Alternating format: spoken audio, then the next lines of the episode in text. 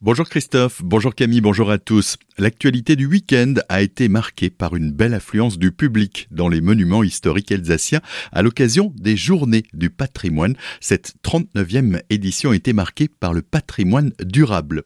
Houssen, les travaux de finition du mur anti-bruit auront lieu cette nuit afin de mener à bien les travaux en toute sécurité. Notez que la bretelle d'entrée A35 en direction de Strasbourg depuis la RD 83 à l'échangeur du Rosenkranz sera fermée de 22h jusqu'à 6h demain matin. Les usagers de la RD 83 dans le sens Colmar vers Strasbourg, eux, sont invités à emprunter la A35 jusqu'à l'échangeur autoroutier 25 de la SEM. Enfin, la circulation sur la A35 et la RD 83 dans le sens Mulhouse vers Strasbourg sera réduite de deux voies à une voie. La vitesse limitée à 70 km h au lieu de 110 km h habituel. Un alternat sera installé au niveau du passage inférieur de la RD 4 sous la RD 83 en direction de Houssen. Le fort de Schönenbourg a fini à la deuxième place du monument préféré des Français 2022. Une belle place sur le podium pour cet ouvrage d'artillerie qui est le plus grand fort de la ligne Maginot accessible au public à Hunspach dans le nord de l'Alsace.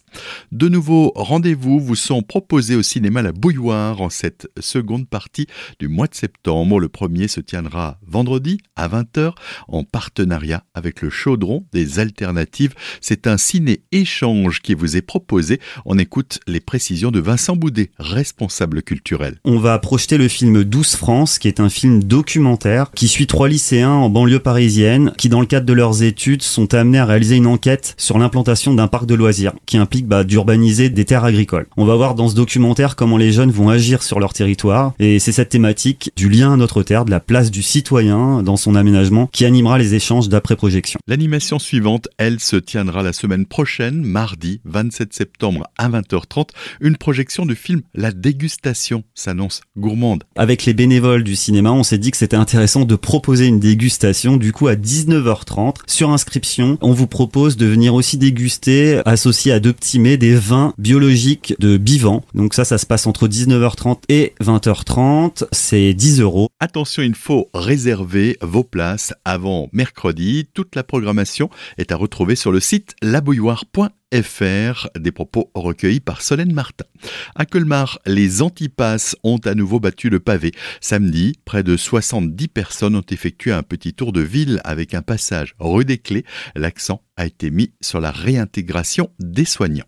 Il menace de mort son frère et écope de six mois de prison ferme.